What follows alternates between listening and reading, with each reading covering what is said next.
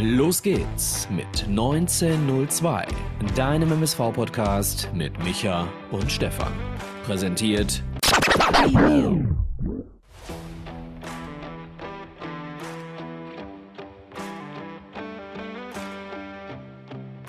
Los geht's mit einem 1902 Podcast Crossover Spezial mit Nico vom Wimpeltausch, Tim vom Streifendienst und Micha von deinen Pottbolzern. Präsentiert von Bürosysteme Lilienthal. Viel Spaß. So sieht's aus. Einen wunderschönen guten Abend, guten Morgen, gute Nacht zusammen, liebe MSV-Gemeinde, liebe Streifendiensthörer, liebe Pottbolzer-Hörer, liebe vielleicht verirrte allgemeine traditionelle Fußballhörer vom Wimpeltausch. Einen wunderschönen guten Tag zusammen auch meinen beiden heutigen Gästen.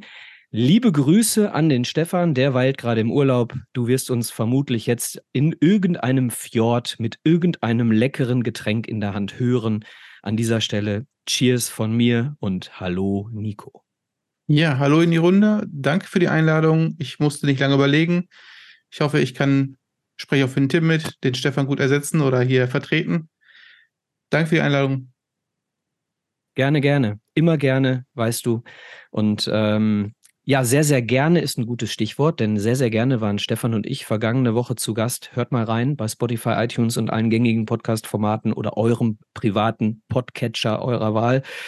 Wir waren zu Gast bei Radio Duisburg bei Streifendienst 1902 und derjenige, der heute bei uns ist, war sehr traurig, nicht dabei sein zu können, denn wir waren bei, nicht bei Tim, sondern nur bei Nils. Und ähm, Tim ist heute hier und deswegen freuen wir uns besonders, dass wir diese Crossover- äh, Rückspiel, äh, den Rückpass heute gemeinsam machen. Moin. Moin, ja, vielen Dank für die Einladung. Hallo Michael, hallo Nico. Ja, ich war sehr traurig. Ähm, vielen Dank nochmal, dass ihr zu Gast wart bei unserem kleinen Format, bei unserem Streifendienstformat. Und freue mich umso mehr, dass ich jetzt dabei sein darf und freue mich, mit euch über den MSV zu sprechen. War eine geile Sendung. Hört sie euch an, hat echt Spaß gemacht bei euch.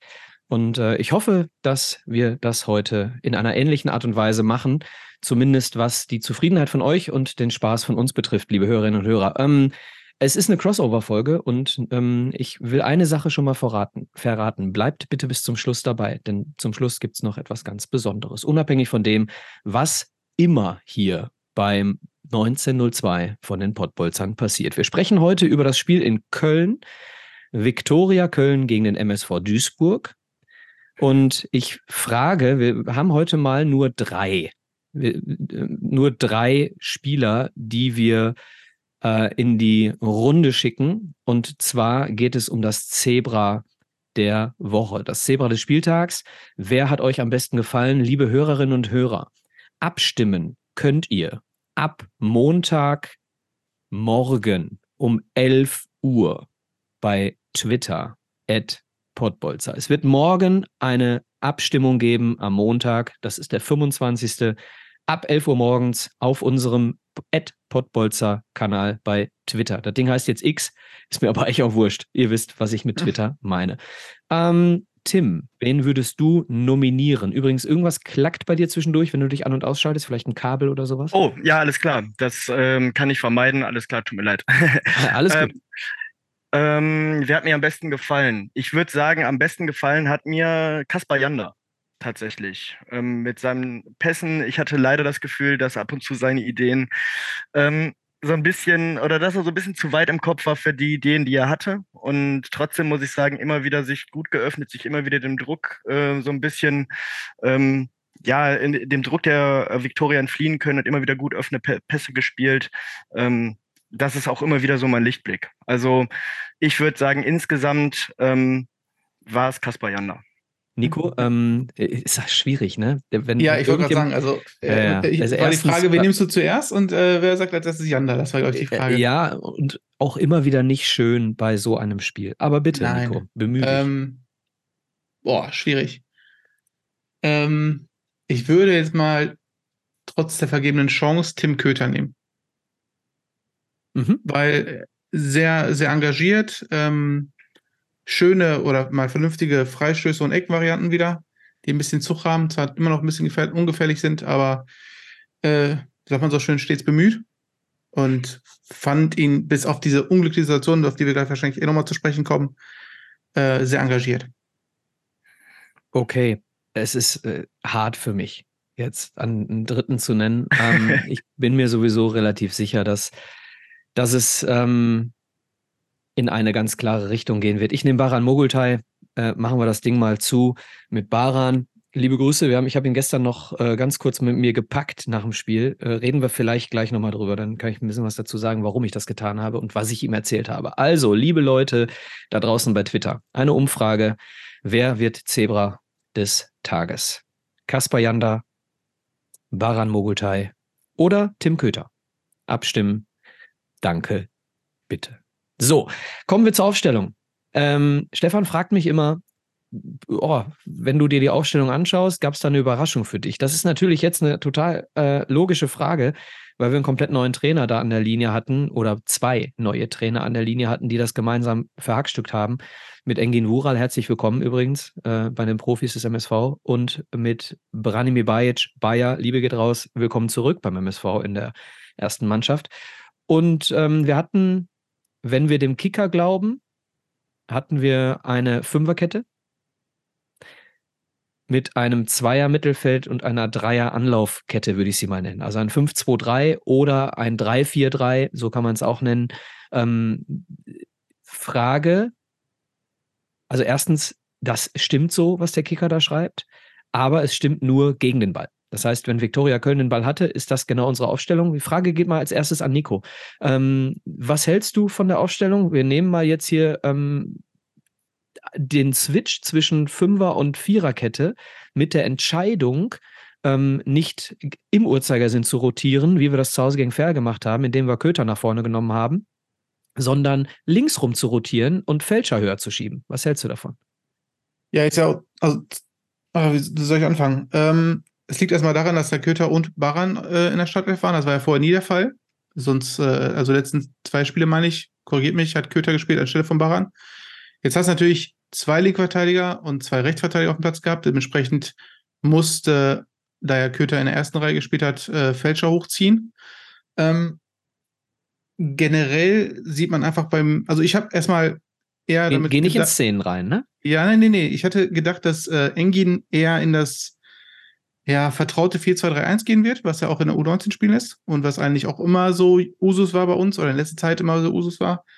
Ähm, aber er hat sich, glaube ich, ein bisschen zu sehr an den Gegner orientiert. Und aufgrund dessen, dass wir nicht heim, sondern halt auswärts gespielt haben. Und deswegen ist es dann zu einem 5-2-3-1 geworden, was ich generell gar nicht so schlimm fand. Mhm. Ja, also man hat gemerkt, äh, Tim, ich weiß nicht, was du dazu äh, sagst zur Fünferkette. Ich bin grundsätzlich kein Freund der Fünferkette. Grundsätzlich. Das bedeutet nicht, dass ich das nicht in diesem Spiel auch für, für eine gute Idee hielt. Denn ähm, na, also ähm, Köln mit einem mit einem 3-4-3, ähm, die sehr, sehr häufig ihre Außen sehr hochgeschoben haben und dementsprechend standen da manchmal tatsächlich fünf Leute, ne? Und äh, dementsprechend war es dann wahrscheinlich alternativlos mit der Fünferkette gegen den Ball, zumal sie eben auch sehr, sehr ballsicher sind. Ne? Tim, was ja, sagst du? Das sehe ich ähnlich. Wir hatten jetzt mit Ferl und mit der Viktoria zwei Mannschaften, die halt ähm, sehr über Ballbesitz gehen und dann halt hochschieben, versuchen auch mit, mit ja, mit einer gewissen Geduld nach oben und dann noch hochschieben. Und ich finde, wir haben das eigentlich sehr, sehr gut gemacht. Und ich finde auch, dass die Antwort, die Wural, äh, Engin Wural da ähm, geben wollte ähm, auf dem Platz, dass das sehr, sehr gut funktioniert hat. Ähm, also Fälscher ähm, zusammen, dann das Fälscher immer nach oben schob mit Ikene, ähm, das war für mich dann zusammen im Zusammenspiel dann teilweise ein bisschen zahnlos. In den Zwischenräumen hätte ich mir da vielleicht ich weiß nicht, ob ich da jetzt schon auf andere Wunschspieler eingehen dürfte in der Aufstellung. Lass uns das äh, später. Ja, obwohl, komm, mach, hau rein. Also Warum mir, Castaneda?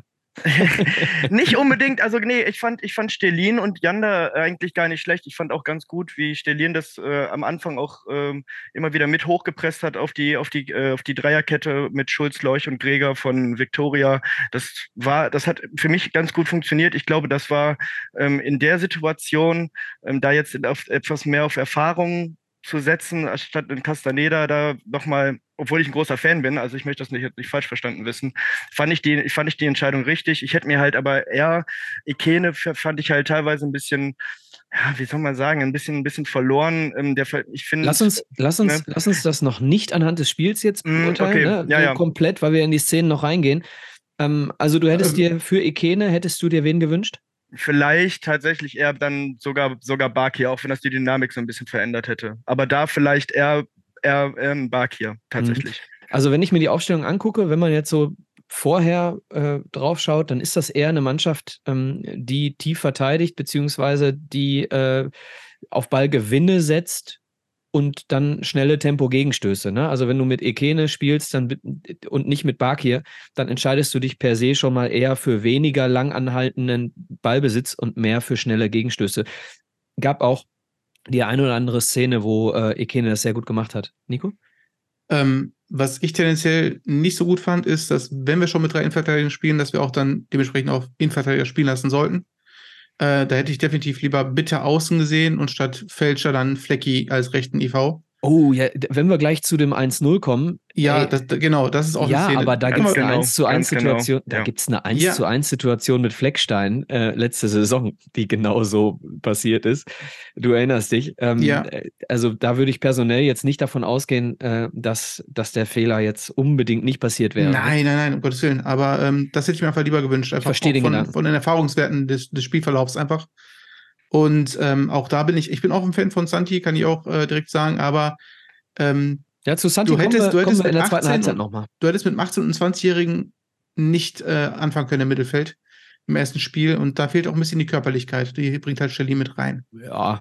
Ne? ja wie gesagt, ich bin anderer Meinung. Aber äh, grundsätzlich kann ich das komplett nachvollziehen bei diesem Spiel, denn Stirlin hat es bis zur Minute 70, finde ich, auch ganz ordentlich gemacht. So, ähm, also was ich noch sag, ja. noch, was mich beruhigt, ist, dass Wura sich einfach gut auf den Gegner eingestellt hat. Also es ist nicht so, dass er einfach stumpf sein eigenes Ding durchgezogen hat, sondern er beschäftigt sich mit dem Gegner. Das hat mich sehr beruhigt. Also äh, Mai und Korokiewicz sind so offensiv, dass der das total abgefangen hat und das, um das ein bisschen vorzugreifen, erste Halbzeit zu 100% gegriffen hat.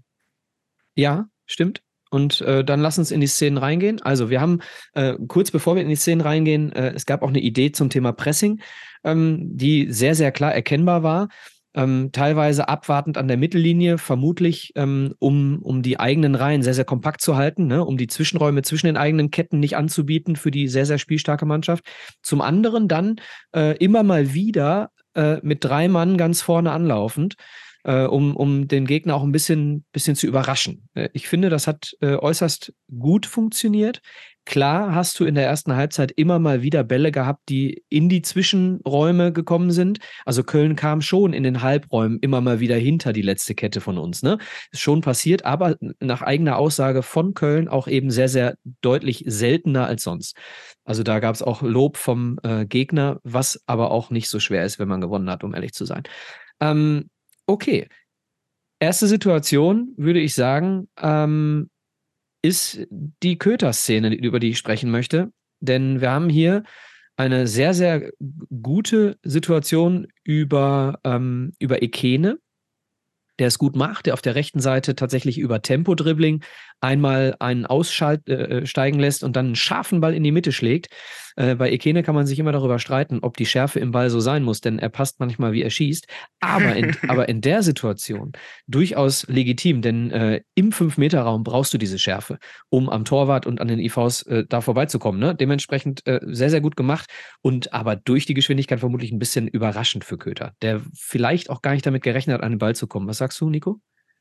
Ähm, als ich die Szene dann in der Wiederholung gesehen habe, dachte ich mir so, warum versucht er den Fuß hinzuhalten oder irgendwie noch mit dem Fuß ranzukommen, anstatt den Körper einfach reinzuhalten? Einfach mit dem Bauch über die Linie laufen. Ich habe an Gomez und seinem, äh, ne, mit dem allerwertesten Tor gedacht, einfach reinhalten und dann ist gut. Dann der Tor war leer. Also es war ja nicht ein Torwart, den du noch irgendwie ne, ausladen hättest müssen. Ja, ich glaube, er hat einfach nicht damit gerechnet, dass er derjenige ist, der als erstes an den Ball kommt. Ja, scheinbar. Aber trotzdem, das, der, der Fuß, also der hat ja versucht, den Fuß irgendwie auf Höhe des rechten Oberschenkels hochzuheben und ja, dann hast du dann. Klar, wenn du ein Knie hebst, um mit dem Oberschenkel am Ball zu kommen, hast du den Winkel, der den Ball halt übers Tor bringt. Tim? Genau.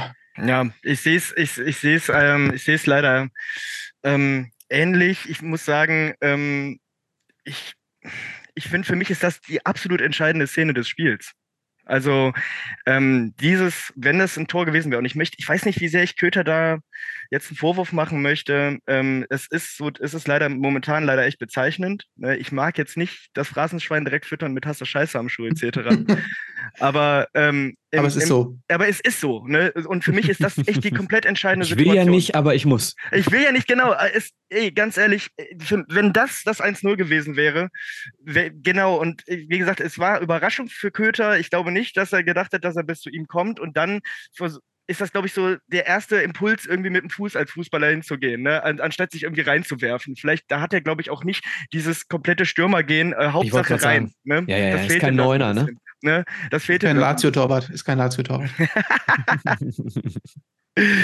ja, aber ähm, na klar ist das jetzt einfach und das ist jetzt total die, ähm, die Stammtisch- und Küchenpsychologie, aber wenn wir das weiter betrachten und wir gehen dann vielleicht mit einem 1-0 in die, in die Pause, dann hast du natürlich auch als Jugendtrainer natürlich erstmal eine ganz andere Dynamik und, ähm, in, und da kannst du auch eine ganz, mit einem ganz anderen Rücken irgendwie eine Pausenansprache halten.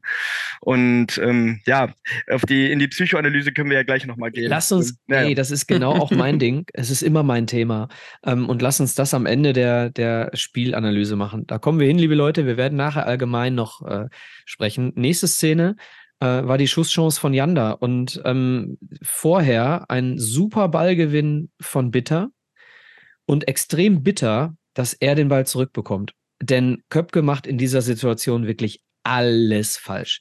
Ja, Köpke, ja, klar, kann er den Ball auf rechts spielen, aber dann spiel ihn bitte Ekene in den Fuß, äh, der dir aus der Distanz ein Loch ins Netz schießt, wenn er das Tor trifft. Mhm. Ja, äh, oder leg ihn einfach nach links, auf den linken Fuß von Tim Köter. Aber leg ihn nicht so sehr in die Tiefe, dass aus einer hervorragenden möglichen Abschlusschance äh, wieder nur so eine Hereingabenchance wird, die der Torwart diesmal dann äh, wegfaustet und dann eben Kaspar Janda mit dem Nachschuss, der übrigens heute so häufig aufs Tor geschossen hat wie in der gesamten letzten Saison nicht. Also war ich schon überrascht. Da kommen wir in der zweiten Halbzeit noch zu.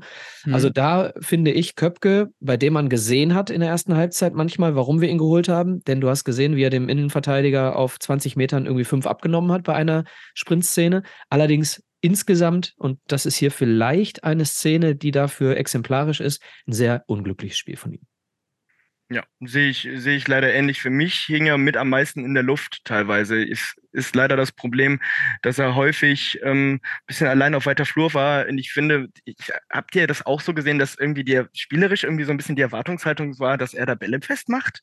Oder wie? Was, was? Entschuldigung, hast du dass er, dass er da, dass er, dass die spielerische Erwartung an ihn war, dass er Bälle festmacht, nee, auch in diesem nein, Spiel. Nee, nee, ne? nee. Also, nee. aber weil, ne, er ist ja, der ist ja alles nur kein Wandspieler. Und, nein, nein, nein. Ähm, ne, ähm, aber die Räume, die, die Köpke dann irgendwie braucht, die, die gibt es halt weder wirklich gegen Ferl noch wirklich gegen Köln. Ne? Also ich finde. Ja, gegen Ferl kriegst du die Räume, weil Mai die Dinge äh, quasi für ihn freiräumt. Ne? Da gut, hast du einen zweiten mit der Stürmer. Aufstellung. Ja, ja, gut, genau. Aber so wie es jetzt, wenn wir, ich glaube, wir hatten genauso wenig in den obligatorischen Blumentopf gegen Ferl mit dieser Aufstellung gewonnen, will sagen. Also wenn wir, wenn wir genauso gespielt hätten, weil da fehlt mir, da fehlt mir irgendwie noch wirklich, ich weiß nicht, welche Idee dahinter steckt. Vielleicht könnt ihr mir ja ein bisschen mehr Licht ins Dunkel bringen, aber für mich war die Idee mit Köpke da vorne für mich ist das leider total verpufft. Aber ja, für mich, die einzige Idee, die für mich äh, da komplett logisch erscheint, ist Arbeit gegen den Ball, Geschwindigkeit, Tempo, Gegenstöße.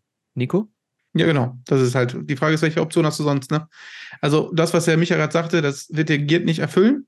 Mhm. Und äh, König vielleicht einfach gerade vielleicht vom Kopf her auch noch nicht so weit gerade, weil er eigentlich schon woanders sein sollte? Ja, weiß ich nicht, weiß ich nicht. Also ich, da muss ich, muss ich ganz kurz nee, eingrätschen, wenn, wir, wenn wir bei König sind. Muss ja, ich ganz kurz ich, reingrätschen. ja, heraus. Äh, denn ähm, ich habe, nachdem ich die ersten zwei Trainingseinheiten unter Enkin Wural gesehen habe, habe ich äh, bei Twitter und überall, ich habe äh, überall, wo ich gefragt wurde, habe ich gesagt, passt mal auf. Und gestern auf der Tribüne auch, liebe Grüße übrigens an die Lucky Zebras, die äh, zu mir kamen in der Halbzeit und äh, war ein sehr, sehr schönes, nettes Gespräch mit euch. Ähm, auch gestern in der Halbzeit zu, zu den Lucky Zebras schon gesagt, wartet ab, wenn wir hier in der zweiten Halbzeit äh, einem 0 zu 1 hinterherlaufen würden, ich gebe euch Brief und Siegel darauf, es wird ähm, König kommen und nicht Giert. Weil ich diesen Eindruck hatte ich im Training schon, dass, dass äh, König wirklich dran ist jetzt. So, aufgrund der taktischen Ausrichtung war er dann eben nicht die erste Elf. Ich glaube vom Kopf her, und das ist der Grund, warum ich reingegrätscht habe, vom hm? Kopf her hätten sie ihn reingenommen. Ich glaube nicht, dass der Kopf der Grund war, dass sie äh, König nicht am Spielen lassen.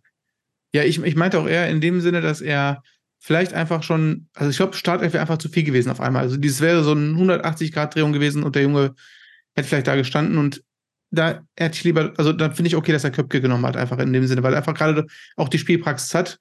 Auch jetzt vielleicht nicht erfolgreich und nicht ähm, ja so positiv, wie wir uns das auch. Vielleicht auch die Erwartung eines platzenden Knotens bei einem eigentlich äh, erwartungstechnisch größeren Fußballer als, als ja. König. Auf jeden Fall. Okay. Ähm, du hattest ja. gerade noch gefragt wegen Köpke, ob, ob, ob er so positiv war oder nicht. Da war noch eine Szene, da kam eine Reingabe von Ekene. Ich weiß nicht mehr, welche Spielminute. Oh, ja, bitte. Das ist die nächste Szene. Ah, ähm, ist schon die nächste Szene, wo ich genau. mir denke, so. Das ist die 37. Da Minute. Da hat er kein äh, Gefühl für den Raum. So, ganz, danke, danke. Weil es wird jetzt nämlich wieder, äh, wir sind heute nicht live und haben heute keinen Chat. Aber jetzt würde es im Chat vermutlich wieder zahlreiche Leute geben, die sagen, was war das denn für eine Reingabe von Ekene? Der kann ja nichts. So, und äh, ich sag euch eins, und ich sehe es genau wie Nico. Diese Hereingabe von Ekene, die war nicht so schlecht. Köpke Nein. versteckt sich komplett hinter dem Innenverteidiger. Du hast zwei Möglichkeiten. Stoß in dem Moment zwischen Innenverteidiger und Torwart oder lass dich einen Meter zurückfallen und genau diese Idee äh, von Ekene war genau die richtige, weil da war mehr Platz. Also das war genau der Raum, den äh, Köpke hätte äh, bespielen müssen oder belaufen müssen. Richtig. Also ich stimme Nico komplett zu. Damit sind wir bei der nächsten Szene, die eigentlich eine 80-prozentige Torchance war. Denn es fehlt nur ein kurzer Bremsschritt und du stehst genau. frei vorm Tor. Genau, antäuschen, lass den Verteidiger einfach weiterlaufen genau und dann genau stehst das. du blank. Genau das. Wobei da war wieder ordentlich Zug wieder im Ball drin. Ne? Also der, der hätte definitiv erst annehmen müssen nochmal. Ja, das ist das. Das ist das bei Ekene. Ähm, Aber die Momente haben wir einfach nicht. Wir haben nicht die Momente, wo wir den Ball mal im 16er einmal annehmen können und mal richtig aufs Tor ja, können. Das abgesehen davon, wenn du, wenn du dich deutlich zurückfallen lässt, dann kannst du mit dem linken Fuß diesen scharfen Ball eben dann auch unterbringen, wenn er flach kommt. Ne? Also da glaube ich schon, dass es, dass es hätte möglich sein können. Ähm, und äh, ansonsten sind wir offensiv, sind wir relativ äh, ja, relativ fertig mit der ersten Halbzeit, würde ich sagen. Ähm, was, was mich so grundsätzlich in der ersten Halbzeit gestört hat, wenn man überhaupt was hat, was einen stört, weil die tatsächlich keine schlechte war. Ähm, wir haben viel zu defensiv verteidigt. Das heißt, äh, Standardsituationen, ähm, ja klar, mit allen Leuten äh, im eigenen 16er gibt schon mal so ein Gefühl von Sicherheit. Auf der anderen Seite, ähm, liebe Grüße an Alex Elskamp an dieser Stelle, ähm, wenn du einen Mann auf Höhe Mittelkreis positionierst, bindest du direkt auch wieder zwei Spieler, die eben nicht für Köln einköpfen können. Das ist eben das, äh, worum es geht. Es geht nicht darum, dass du äh, vorne einen brauchst, unbedingt. Es geht darum, dass du zwei Kölner bindest, die du eben dann nicht im eigenen 16er hast. Das war mir zu defensiv und äh, dann haben wir mit dem Ball äh, wie gesagt, wir haben im 4-3-3 oder 4-1-4-1 gespielt. Wenn wir den Ball hatten, war mir die Lücke viel zu groß zwischen der Abwehr und dem ersten äh, Spieler, der den Ball hätte äh, bekommen können. Janda auf weiter Flur irgendwie den Ball mal hätte äh, ab, abholen können. Aber deswegen haben wir sehr, sehr oft lange Bälle gespielt. Und da kommen wir wieder zu Tim, der sagt, ja, Wandspieler haben wir aber nicht auf dem Platz gehabt. Ja, im Prinzip ähm, kannst du das ja auch momentan nur mit dieser Idee abdecken, dass du Mai vorne hinstellst, ne? Im Prinzip. Wenn du, wenn du sagst, du, wenn du die Idee finde ich ja eigentlich auch nicht schlecht. Ich finde nur, dass sie auch einen ganz hohen Abnutzungsfaktor hat und auch nicht, äh, nicht immer funktioniert. Und das Problem ist halt, dass ich glaube, auch wenn man das weitermachen würde, dass Mai dann ganz schnell auch wieder der, äh, ein Dauerbesuch am Lazarett wäre. Das geht noch darüber, das kommt noch, das kommt noch hinaus. Ähm, übrigens äh, zum Thema Mai, Respekt, Basti, wenn du uns zuhörst, äh, dass du durchgezogen hast. Ich habe beim Aufwärmen äh, ziemlich häufig die Signale mitbekommen, dass er an der Leiste Probleme hat und immer oh, mal wieder Diskussionen mit dem Mannschaftsarzt, mit Bayer, mit äh, Engin Ural und ich habe schon gedacht, nach zwölf Minuten geht Basti hier runter. Und äh, da bin ich bei dir, Tim. Wenn er vorne gespielt hätte, wäre er wahrscheinlich nach zwölf Minuten runtergegangen. Und der hat letztes Spiel vorne gespielt. Frag mal, warum die Leistenprobleme da sind. Ja, ja. ja, ja das mag ich nicht beurteilen. Aber Gehen wir in Halbzeit 2. Also eigentlich gehen wir in eine, in eine super, mit einem super Gefühl in die Pause, bis auf die Tatsache, dass wir unsere Chancen nicht nutzen. Und ja, Nico? Was ich sagen muss, ist, wir haben gerade nur über Chancen vom MSV geredet. Wir haben nicht eine Chance von Köln gehabt in der ersten absolut, Halbzeit. Absolut, absolut. Und das ist auch das, was die erste Halbzeit für mich absolut ausmacht. Das hat doch ja. alles wunderbar funktioniert, genau. oder? Also das und Gut, da, dann pass auf, dann lass uns, ja, dann lass uns den Eindruck, den wir jetzt haben von der ersten Halbzeit, beschließen mit ähm, der Spieltagsnote. Und zwar, Tim, du gibst eine Zahl von 1 bis 10 für die erste Halbzeit. Mhm. Aus Sicht des MSV. Bitte jetzt. Da gebe ich ganz ehrlich eine 7. Das klingt jetzt, ne, also ich weiß, da ist nicht mehr viel zu erzählen, aber. Ähm, Nein, da ist schon noch ein bisschen was zu erzählen. Naja, also. aber pass auf, ähm, ist einfach nur, ich möchte damit auch ein bisschen das Fangefühl mitnehmen, weil wir brauchen einfach ein Tor, deswegen nur eine 7. Aber okay. ich finde, ich finde, so wie das aufgegangen ist und so, ich habe lange nicht mehr so einen Matchplan von MSV so gut aufgehen sehen in der ersten Hälfte wie das. Also ganz ehrlich. Und da war ich echt überzeugt und ich habe auch echt gedacht, ey, wenn das so weitergeht, dann nehmen wir auch was mit. Deswegen ähm, mit einem Tor wäre es ganz nah dran gewesen, dass ich gesagt habe, outcoached auf jeden Fall. Ähm, und das hat man Jansen auch angehört und auch zwischenzeitlich angesehen, dem Gegnertrainer. Und dementsprechend, ähm, ja, ich bin auf jeden Fall ähm, da sehr, sehr gute Dinge. Nico? Acht. Also allein schon, Tim sagte ja vorhin gerade, ne, also der Matchplan ist aufgegangen. Es ist aber nur das Tor nicht gefallen. Wenn das Tor gefallen wäre, wäre es eine 9 oder eine 10 gewesen, weil du hast nichts anbrennen lassen, auswärts bei einer spielstarken Mannschaft. Du hast das, was du vorhattest, den Jungs eingeprägt, was ich richtig gut fand. Alle haben es umgesetzt. Du hast keinen gehabt, der quergeschlagen hat. Ne? Also, dass du irgendwo mal sagst, der Junge hat das Prinzip nicht verstanden, womit wir, was wir spielen wollen. Deswegen, jeder hat mitgezogen.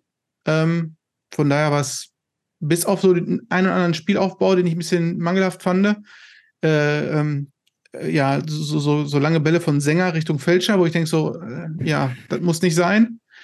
Ähm, ja, finde ich das eine sehr, sehr gute erste Halbzeit für einen neuen Trainer, der erstmal sich beweisen muss. Und das hat er in der ersten Halbzeit definitiv getan. Hm, in der ersten Halbzeit gebe ich dir zu 100 Prozent recht und äh, ich bin punkttechnisch bin ich bei Tim. Erklärungstechnisch bin ich bei Nico. ähm, also ich gebe auch sieben Punkte. Für, für mich waren es dann äh, tatsächlich, äh, ja, also die Abstände mit Ball und äh, die dementsprechend wirklich, ja, das nicht vorhandene Aufbauspiel teilweise ähm, und die vergebenen Chancen und die Bewegung von Köpke und, und, und. Also es äh, sind schon ein paar Punkte, die mir da bis zu zehn fehlen, deswegen gebe ich eine sieben. Okay. Ähm, gehen wir in Gehen wir in Halbzeit 2. Ähm, als erstes habe ich mir aufgeschrieben, die Janda-Chance nach Fälscher-Hereingabe. Fälscher flankt äh, und in der Mitte stehen Stierlin und Köpke. Und er überflankt so unglaublich. Also es ist eine richtig, also in meinen Augen, sorry Rolf, eine, äh, eine richtig schlechte Hereingabe, weil du eben den einzigen Spieler anspielst, der dann nicht mehr den direkten Zug zum Tor bekommen kann. Du hättest äh, Köpke in, mit einem mit halbhohen Ball zwischen Köpke und Torwart richtig gut in Szene bringen können. Du hättest äh, ein bisschen mehr Richtung äh, 11 Meter Punkt den Stierlin richtig in Szene bringen können. Haust das Ding in 8 Meter Höhe irgendwie übers Tor und Janda. Und das ist eben der Punkt, warum es für mich ein Highlight ist. Äh, Janda macht durch seine Qualität eben eine Chance draus. Ne? Er nimmt den an auf Höhe 5 Meter Raum und zwar zwei Meter von der Torlinie aus, also ganz weit außen und äh, geht an fünf Leuten vorbei, äh, wieder zurück zum Elfmeterpunkt, um dann irgendwie, weiß ich nicht, 30 Zentimeter neben dem rechten Pfosten das Ding ganz, ganz knapp äh, am 1 zu 0 vorbeizuschieben. Ich habe die Szene nicht mehr im Kopf. Tut mir leid, vielleicht war ich da mal kurz babysitten, keine Ahnung. ja, dann äh, Tim. Äh, ich habe sie, ich habe sie im Kopf und ich gehe da mit dir. Ähm, ich finde, dass das einer der, wie gesagt, ähm, ich Fälscher, Fälscher haben, haben viele bei meinem Freundeskreis und den Fans auch immer dazwischen. Teilweise so, ähm, also wie ich das so mitkriege, das ist jetzt meine, ähm, so meine Bubble, glaube ich. Ich weiß nicht, ähm, wie sehr das bei euch so der Fall ist. Ähm, ich finde es manchmal unglücklich, ich finde seine Körperlichkeit gut. Ich fand die Szene da, um darauf einzugehen, ähm, äh, sehe ich das ähnlich. Ich, ich das ist aber ein total, ey, das ist aber, sorry, wenn ich dich unterbreche, Tim, das ist aber ein einfacher Take, die Körperlichkeit von, von Rolf Fälscher gut zu finden. was, was ganz ehrlich, ich fand, ich habe ihn tatsächlich sogar mal äh, in Retafe spielen sehen und da war das, war das sein absolutes Faustpfand. Aber es ist. Ähm, es ja, du hast mich missverstanden. Ja, ja. Äh, nee, alles gut. Ähm, es ist zu einfach. Ich weiß, es ist, äh, es ist zu easy. Ich weiß, es, ähm, ich bin, ich würde mich da jetzt, ich würde mich da jetzt auch nicht äh, als Riesenexperten ähm, ausweisen, um jetzt, um jetzt alle Stärken von Rolf Felscher ähm, hervorheben zu können. Aber ähm, ich finde auf jeden Fall, dass man sehr gesehen hat, dass immer wieder auch ganz klar Janda gesucht wird und Janda auch, glaube ich, von ähm, den Wura halt so ein bisschen die Marschrichtung und die Marschroute gekriegt hat, trau dich, schieß, nimm, nimm und nimm die Bälle. Ähm, ich glaube, dem wurde da, da wurde der, der Schlüsselperson nochmal versucht, irgendwie ganz klar irgendwie nochmal ein bisschen Futter zu geben und zu sagen, ähm, mach mehr daraus. Und ich glaube, das war dann auch die Ansage, ey, versucht unsere Schaltzentrale zu füttern, dass der Blick auch immer eher in Richtung Kaspar war, als gegen für irgendwelche Räume. Ich glaube, okay. das, ist, das ist so ein bisschen das Ding, was ich da gesehen habe. Dann ist das aber die Eindimensionalität, äh, die dann wiederum wiederum schädlich ist. Ne? Ich habe bei euch im Podcast letzte Woche davon gesprochen, dass wir äh, unter Hagen Schmidt, als äh, Moritz Stoppelkamp noch gespielt hat, dass der MSV Duisburg da so ein One-Trick-Pony war.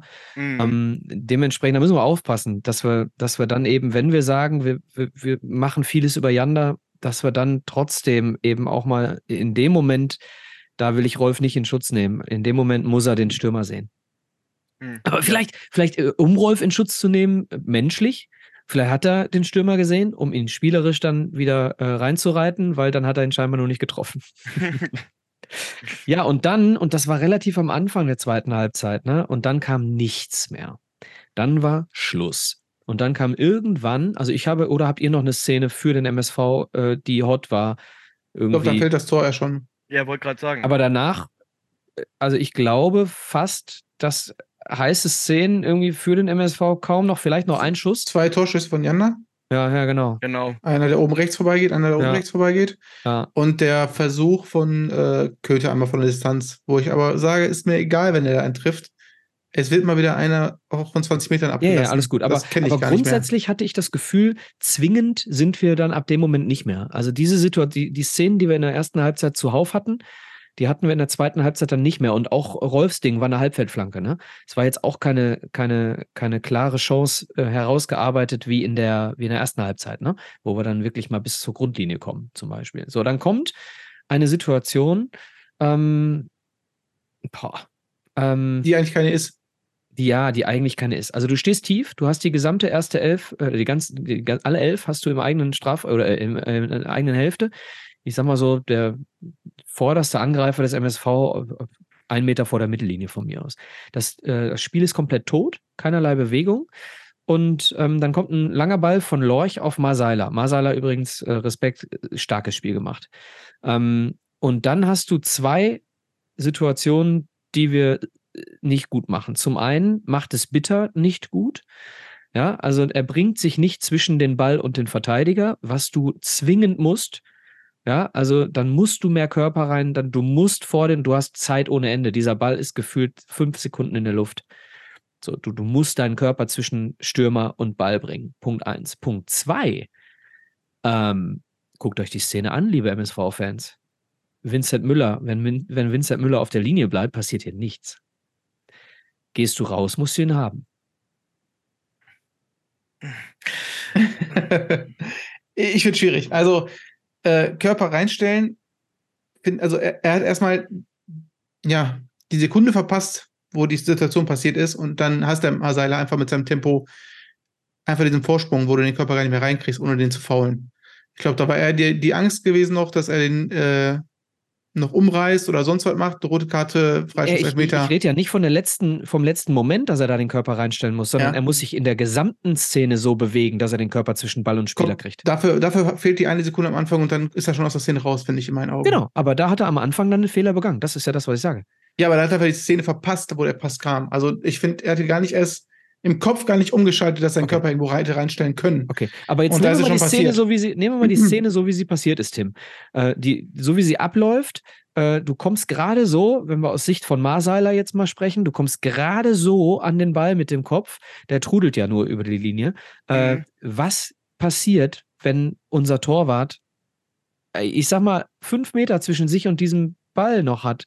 Zu- Also auf fünf, von mir aus muss er nicht auf der Linie bleiben, aber auf Höhe Fünfer bleibt, um, da, um den Winkel zu verkürzen, aber trotzdem den Zweikampf abzuwarten. Wenn du rausgehst, musst du den Ball haben.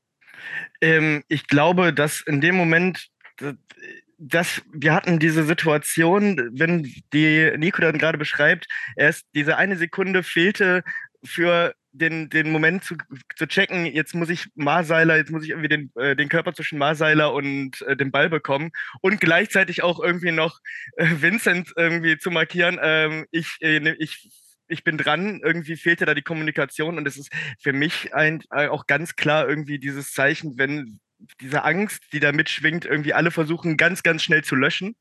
Und äh, ich finde, dieses, ja, du, wenn er rausgeht, muss er ihn haben. Ähm, also hätte er, ähm, Du glaubst musst, du, wenn du als Torwart Ja, ja, rausläufst, natürlich. musst du die Szene so ein, so berechnen können, dass du der Erste bist, der am Ball ist. dementsprechend, ähm, ich wäre, also wärst du als Torwart dann, hättest du das dann so schnell berechnet und jetzt dann gesagt, ich wäre ich wär jetzt auf der Linie geblieben? Weil ich weiß nicht, so wie, wie die Szene sich abspielt immer wieder, wie ich, wenn ich die sehe, sieht das halt für mich so aus, als hätte Bitter da nichts unter Kontrolle. Also kann- ja, ja, okay, er hat nichts unter Kontrolle, aber es gibt keinen Moment in der Szene, wo Bitter nicht an Masala dran ist. Das stimmt. So, und wenn du als Torwart siehst, da habe ich immer noch meinen Innenverteidiger, der Kontakt zum Stürmer hat. Ähm, dann habe ich zwei Entscheidungen. Dann habe ich entweder die Entscheidung, ich bin eher am Ball als die beiden, oder ich bleibe auf der Linie und vertraue darauf, dass er ihn zumindest so viel stört, dass der Ball so aufs Tor kommt, dass ich ihn halten kann. Mhm. Oder ich bin so selbstbewusst und äh, schätze das Tempo von Masala fehl ein. Du bist so selbstbewusst und schätzt das Tempo von Masala. Also er, Ja, er Müller geht dachte von raus, sich selbst, dass er Ich schneller krieg's ist. locker hin, aber Okay. äh, fuck, der ist doch ganz schön schnell. Ja, dann ist es eine Fehleinschätzung. Ja, dann ist es zu spät einfach Ja, gewesen. ja, genau. So, und dann äh, sind wir schon fast. Ähm, das war, welche, welche Minute war das Tor? Helft mir kurz. 51. Zwei- 52. 52. Mhm. Aber auch wieder hier sinnbildlich, das Tor ist nicht gefallen, wie Viktoria Köln momentan spielt und spielen kann, Mhm. sondern es ist einfach ein Glücksmoment. Ein Moment, der einfach nicht ansatzweise was Spielerisches zu tun, mit dem, also gar nicht mit, mit Viktoria Köln in der Art und Weise, wie sie spielen, äh, zu tun hat. Also es ist einfach, ja, es ist ein reines, ich glaube, Woran hat im In- äh, Interview danach gedacht, in der Pressekonferenz, es gibt diese Momente, die man braucht. Und das war einer. Wir hatten den verpasst in der ersten Halbzeit und Köln hat diesen einen Moment genutzt. Ja, Mhm. sehe ich genauso. Ne? Also, wir, ja.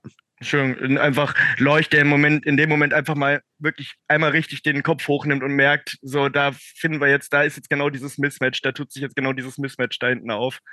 Ähm, ich, das ist so, wie sie sonst ihre Schienenspieler einsetzen und sonst immer viel Kurzverspiel und viel Ballbesitz forcieren, genau das Gegenteil. Aber ja, das ist im Prinzip genau ähm, das, wenn wir, das ist leider auch so ein, so ein Ding, so ein One-Trick-Pony-Ding, wenn wir waren ganz genau auf sie eingestellt, aber waren nicht darauf eingestellt, wenn, wenn sie mal aus diesem Schema ausbrechen. Genau. Dann sind wir schon fast in der 75. Minute.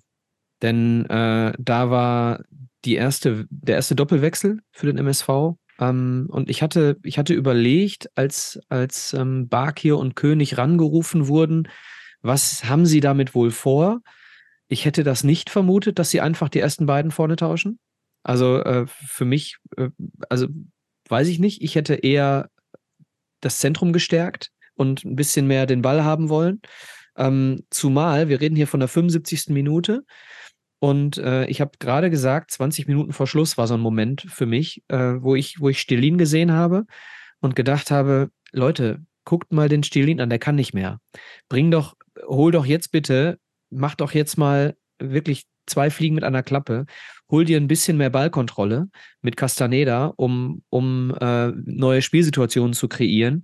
Und äh, zum, zum anderen, ähm, ein Mann wie Stierlin lebt davon, dass er pünktlich ist. Er lebt davon, dass er, äh, dass er in jeder Situation hellwach und, und spritzig ist. Das ist, das ist die Stärke von, von Niklas Stelin und das ist auch das, was, äh, was er unbedingt immer in jeder Szene braucht. Und dann sind wir, äh, da haben wir eben nicht Castaneda gebracht, der kam erst in der 91. Minute. Und dann äh, haben wir das 2-0 äh, kurz vor Schluss, fünf Minuten vor Schluss. Und wenn ihr euch das nochmal anschaut, äh, ein Spieler wie Niklas Stierlin duckt sich weg.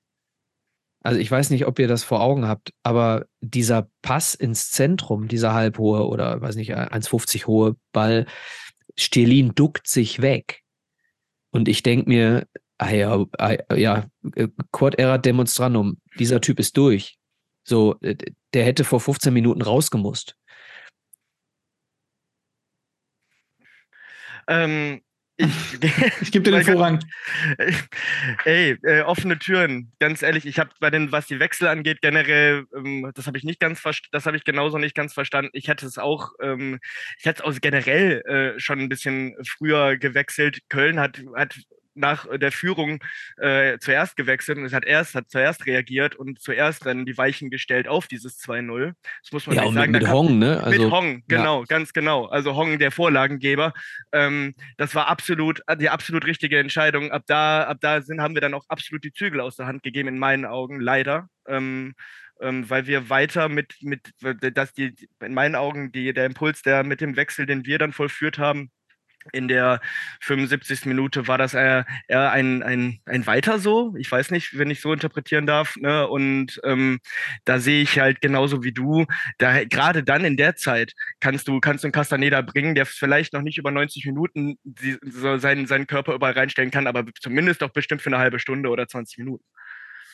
Also ich glaube, dass er das für 90 Minuten kann. Ich habe ihn Okay. spielen sehen. Ich habe das Gefühl, wenn wir im Winter oder im Sommer Kaspar Janda verlieren, dann ist das, seitdem ich weiß, dass Castaneda das kann, nicht mehr 100% schlimm, sondern nur noch 40, 50, 60, 70% schlimm, weil wir eben jemanden haben, der es abfedern kann. Da bin ich vollkommen, äh, vollkommen sicher, bin ich mir. Der Junge ist 18 Jahre alt und spielt das sowas von unaufgeregt und hat, der Junge sieht Räume. Der Junge sieht Räume, wenn er den Ball nicht hat. Der Junge sieht Räume, wenn er den Ball hat. Und ich kann verstehen, mit Janda und Stilin zu beginnen. Ich habe keine Kritik an, an, der, an der Startaufstellung. Ich habe aber eine Kritik an der fehlenden Flexibilität in Halbzeit 2. Denn ich verstehe nicht, warum wir, und das ist das, der einzige Grund, den ich sehe, warum wir so gewechselt haben, wie wir gewechselt haben. Der einzige Grund ist, wir haben nicht damit gerechnet, in den Rückstand zu, äh, zu kommen. Wir haben gedacht, einer fällt vorne rein und dann ziehen wir das Ding mit unserer Fünferkette.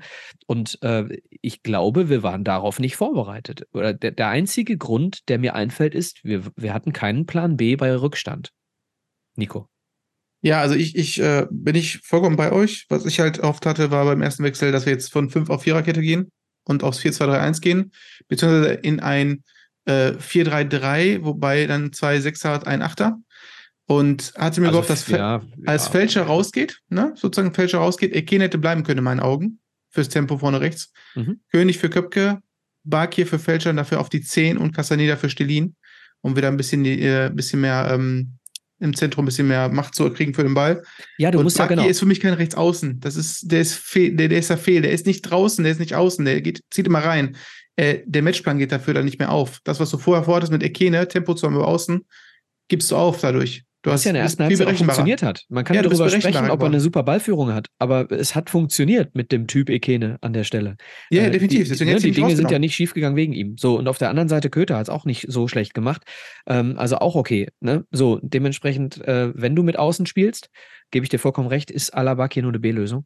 Ähm, und bringt dann auch nicht so diesen extra Nein. äh, Benefit. Und er hat deswegen- auch den Drang nach innen. Er Ja, und der den deswegen- Drang nach innen hat. Ich hätte dann vielleicht sogar ähm, mal versucht, das Ganze so ein bisschen aufzubrechen, was Köln da spielt, und hätte gesagt, wisst ihr was? Wir, wir, wir überlagern jetzt das Zentrum. Und wir überspielen euch jetzt aus dem Zentrum. Das, was zwischenzeitlich mal mit der Raute letztes Jahr ganz gut funktioniert hat, wenn du den Ball nicht verloren hast. So, ähm, äh, äh, überlager das Zentrum und äh, schaff mal ein bisschen, schaff mal ein bisschen Überlegenheit. So, und da kommen wir dann gleich in die psychologische Geschichte mit rein. Denn das ist das, äh, was ich dann gestern auch ähm, kurzzeitig ge gepostet hatte. Ähm, äh, möchtest du vorher was sagen, Nico? Ja, wenn wir nochmal zum 2-0 zurückkommen. Ich weiß nicht, kommst du mal zurück oder bleibst du, du schon? Möchtest du? Ja, auf jeden Fall. Was, äh, was für Ich mich hatte das schon abgehakt. Alles gut, alles gut. Was für mich einfach äh, ganz klar war, ist, dass ähm, bei dem 2-0 genau das passiert ist, was Köln kann. Und weil wir einmal im ganzen Spiel das einmal nicht richtig verteidigt haben, also einmal, weil Mai nicht mitkommt mit Hong, ihm total den Freiraum gibt, dadurch rausgezogen wird aus dem Zentrum. Bitter ist kein Innenverteidiger, weiß nicht, wie er sich bewegen muss, den Raum wieder zu schließen zwischen Sänger und sich. Und dann kommt einfach der perfekte Ball in die Schnittstelle, was Köln einfach kann, was wir durch unsere Fünferkette verhindert haben. Und dann ist das Ding, ist der Drops gelutscht. Da war einmal ein bisschen zu viel Platz. Die haben es einmal ausgenutzt, frisch im Kopf. Aber alles nur möglich, weil Stilin sich wegduckt. Ich sag's nochmal. Alles gut, aber Mai hätte er sich auch nicht so also, beziehungsweise Ja, ja, rausziehen lassen können. Man muss auch vielleicht in dem Moment nicht immer den ganzen Meter laufen, sondern übergeben. Ja. Hong ist im Niemandsland. Ja. Er muss da nicht rausgehen.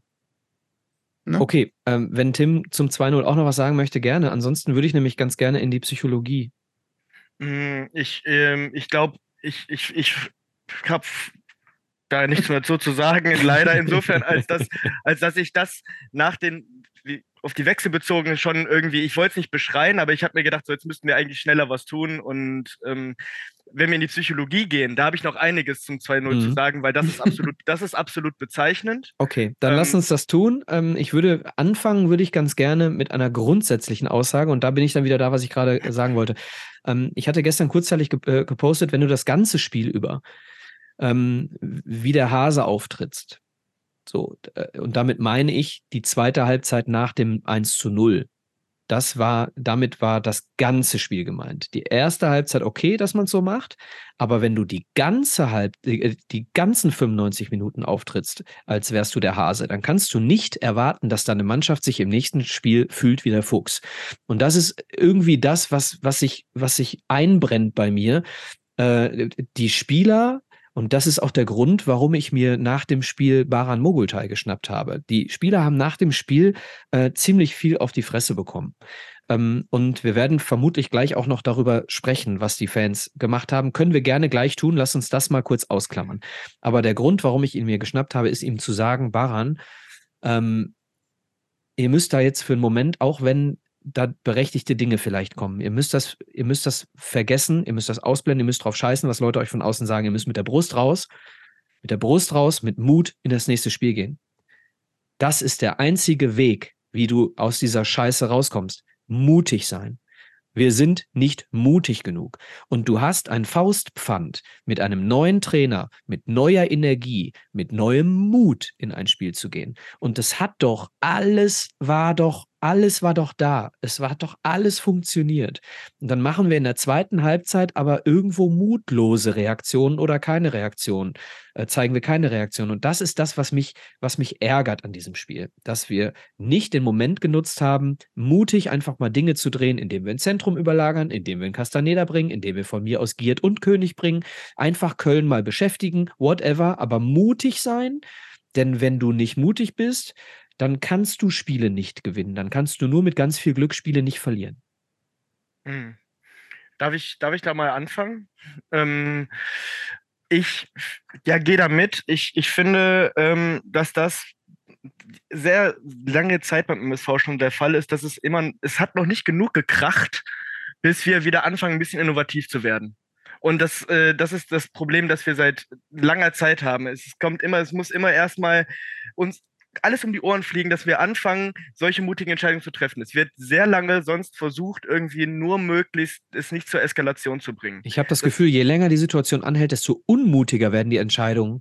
Ganz genau. Das sehe ich, das sehe ich ganz genauso. Es, es fängt immer, das war aber auch bei Ziegner so. Ziegner hatte immer einen Matchplan. Ziegner hatte immer einen Trick äh, parat, ähm, der, ähm, der quasi auch also der in meinen Augen sehr häufig aufgegangen ist erst, aber sobald Mannschaften anfangen, angefangen haben zu reagieren, dann fing es bei uns an zu schwimmen. Und dann wurde nicht der Plan B rausgepackt. Das ist dieses berühmte One-Trick-Pony. Das hatten wir aber auch, das haben wir irgendwie, das zieht sich bei unseren Trainern leider immer durch. Es ist immer eine gute Idee da und es wird aber immer erst nochmal ein bisschen, noch mal ein bisschen innovativer oder nochmal aus der Not geboren irgendwie neue Sachen ausprobiert, wenn die, excuse my French, Kacke richtig am Dampfen ist.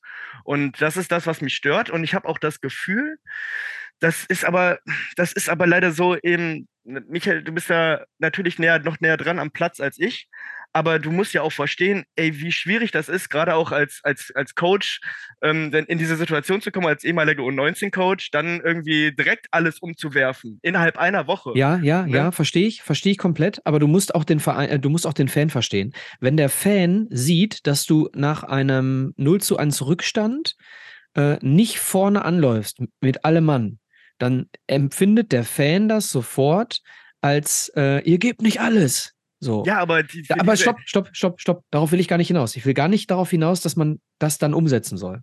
Ich will nicht darüber hina äh, darauf hinaus, dass man dann aufgrund der äh, Fanstimmen irgendetwas anders machen soll. Ich will darauf hinaus, dass du, wenn du äh, wenn du den Ball hast, wenn du mit dem Ball Fußball spielst, wenn du, wenn du, wenn du ähm, Szenen kreierst, dass du dann sofort eine Stimmung auch äh, erzeugst und dass du dann, wenn dann das Ergebnis nicht stimmt, dass du dann trotzdem mit einem mit einem guten Mut mit Doppel O und D in die in die in die nächste Partie gehst und anders, wenn du das Ganze bis zum Ende eher defensiv zu Ende spielst, defensiv im Sinne von äh, wir trauen uns doch nicht alles, ähm, dass du dass du dann eben auch diese psychologische Komponente eben nicht nutzt, du, die du haben kannst. Der, der äh, Engin Wural hat aus aus ziemlich vielen Perspektiven betrachtet einen Freifahrtschein. Hm. Ich, ich sehe, ich sehe, was du meinst. Ähm, ich glaube aber, dass das, woher soll denn, woher, aus welcher Kraft, aus welcher Mitte heraus soll das denn kommen? Das, was du dir da wünschst. Also, wie. Aus ähm, seiner heraus. aus seiner, ist, aus das Problem ihm ist aber heraus. das, was, das, was auf, im, Moment, im Moment auch auf die Mannschaft einprasselt. Aber ähm, wann, das Tim, Jahren. Wann Spiele, ist das auf die Mannschaft eingeprasselt? Nach dem 0-2. Vorher war eine Unterstützung da. Das ist doch erst nach dem 0-2 eingeprasselt. Aber du siehst ja aber auch, wie absolut angeknackst die Mannschaft ist. Nach dem 0, nach dem 0-1 ist es immer das Gleiche. Das ist so, ich würde als Trainer gegen uns, würde ich immer nur sagen, Alles Jungs, gut, verstehe ruhig ich, bin ich bei bleibt dir. ruhig, bleibt ruhig. Die erste Halbzeit von uns war nicht gut, aber in der zweiten, wir schießen nur Ja, ein Ding. ja. Die Jungs klappen zusammen und danach können wir uns zurücklehnen. Bin ich das bei dir, allerdings hat das 1-0 uns de, äh, gestern nicht komplett gekillt. Nee, aber du hast schon gemerkt, das ist ja das, was du angesprochen hast. Dann hat aber die letzte Konsequenz in, in Entscheidungen und Von aber auch in und in, in von aber auch teilweise dann, also der Impuls, der von außen gefehlt hat, ähm, spielerisch hat sich dann umgemünzt, weil das die Aktionen dann unglücklicher aussahen, Mhm. natürlich. Ich ne, glaube, weil- Nico, Nico bricht gleich seinen Stift Ja. durch, den er die ganze Zeit in die Höhe reckt. Hier, Nico. Nee, ja, ich habe hier so einen, Ein so einen Weißring. Stressball. So einen Stressball. ähm, nee, was ich sagen will, ist, äh, das Problem ist, dass die Halb erste Halbzeit so gut gelaufen ist, dass das uns, ja, das ne, nicht uns, sondern den Engin Wual negativ beeinflusst hat in dem Sinne. Und zwar, wir hatten in der ersten Halbzeit keine Chancen zugelassen und hatten selber Chancen gehabt. Warum solltest du den Plan umschmeißen, wenn es so in der ersten Halbzeit geklappt hat? Vielleicht hat er sich gehofft, wir spielen so weiter, Ja, kriegen Köln unsere Chancen und machen das 1-1. Bitte? Aber Köln hat doch Dinge geändert. Fandest du? Die haben Und das vom- vom- Ergebnis hat sich geändert. Ja, aber der, der, das, die Formation hat sich nicht geändert bei Köln. vor dem, vor, dem, vor dem Ergebnis, vor der, bevor das Tor gefallen ist, hat sie sich in meinen Augen auch nicht viel geändert. Nee, nee, also, aber hinterher. ja, aber nach dem, nach dem Tor hat sich sehr viel geändert. Da hat Jansen sofort 59. umgestellt. Genau. Ja, ja. Was, was, was hat er, wie, wie hat er gewechselt, wenn ich fragen darf? Jansen hat dann, hat dann ähm, Becker rausgenommen und der hat Ja. Ronkiewicz rausgenommen und Handel und Hong gebracht. Also quasi ne, wieder zwei. Äh, Aber trotzdem 3-4-3. Korinkiewicz, äh, also Handel ist rechts außen geblieben oder rechts ja, im Feld. ja, ja, Und genau. Hong hat vorne den Stürmer gegeben. Also es hat sich Ja, an sich aber, nichts aber geändert. ist ja schon ein Unterschied, ob du, äh, ob du mit Hong spielst oder mit Becker. naja, Körper, also Hong hat ein bisschen mehr Handel und Tempo, aber. Koronkiewicz hat auf jeden Fall mehr Tempo als Handler. ja, definitiv. Aber Ist auch egal. in, in meinen Augen ist es so, dass die erste Halbzeit war so gut. Warum sollten wir das jetzt ändern? Es hätte auch genauso gut jetzt auch ein 1-1 rausspringen können, wenn wir auch unsere Chance gehabt hätten. Das Problem war einfach nur, dieses fucking 1-0 war im Kopf der Spieler. Ich glaube, die Jungs können das, nur die haben es nicht mehr umsetzen können, weil es einfach, das Tor ist gefallen, es ist eingebrannt. Das ist so ein Ding, du, wie soll man sagen, das ist, also du kassierst es und du denkst direkt wieder, scheiße, es geht wieder von vorne los. ja, wieder, ja, ja. wie letzte hab auch- Woche, wieder ist, vor die ist Woche, richtig. wieder ich habe auch in der davor, ersten die Woche. Halbzeit, du hast vollkommen recht, ich habe in der ersten Halbzeit auch gedacht, so, wenn wir jetzt hier nicht in Führung gehen, wird das nichts. So, ist, aber Wuran hat einfach die erste Halbzeit gesehen, in meinen Augen. Und dann hat er vielleicht einfach nicht gesehen, dass er vor 70 Minuten noch etwas was machen musste. Ne? Okay, bevor wir uns mit den Fans befassen, was äh, äh, Tim Ja. und ich gerade ähm, off-air auch schon angekündigt haben, dass wir da beide ein bisschen drüber sprechen möchten, wollen wir einmal das Spiel rund machen. Äh, äh, Spielnote Halbzeit 2. Nico darf anfangen. Oh. Würde ich eine 4 geben. Mhm. Eine 4, weil, also, es war eigentlich nur die eine Szene, das 2-0, was einfach nicht richtig vernünftig verteidigt wurde und ein individueller Fehler beim 1-0. Ähm, und mir fehlte ein bisschen, ja, ne, ich korrigiere auf eine 3. Ich gehe noch einen runter. Drei. Okay. Drei, ich gehe noch einfach runter, weil wir einfach nicht zwingend waren am Ende. Da Ja. waren diese paar Fernschüsse, wo ich sagte, okay, da, das ist mal wieder äh, ein Fernschuss, okay, der Jan hätte auch einfach, das sind auch die Dinger, die wären vielleicht mal in einer erfolgreichen Saison wären die reingegangen. Vor drei Jahren. So, so ein Schuss aus der zweiten Reihe, wo der Ding ganz knapp oben rechts vorbeistreift. Aber wären Nach einfach Scheiße am Schuh. von Schnellhart oder so, ne? Weißt du, Kacke am Schuh ist Kacke am Schuh, ne? Okay, Note 3. Äh, Tim.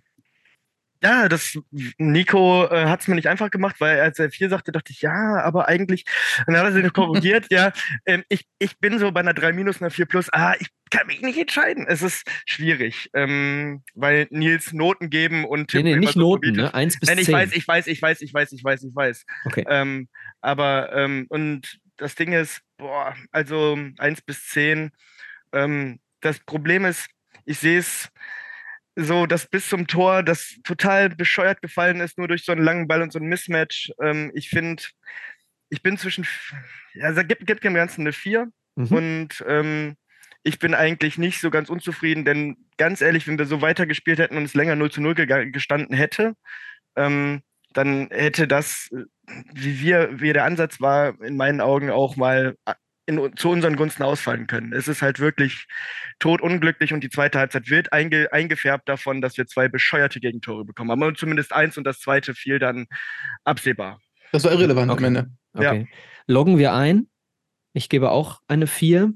Das bedeutet, wir haben eine glatte 5,5 für das gesamte Spiel in Köln.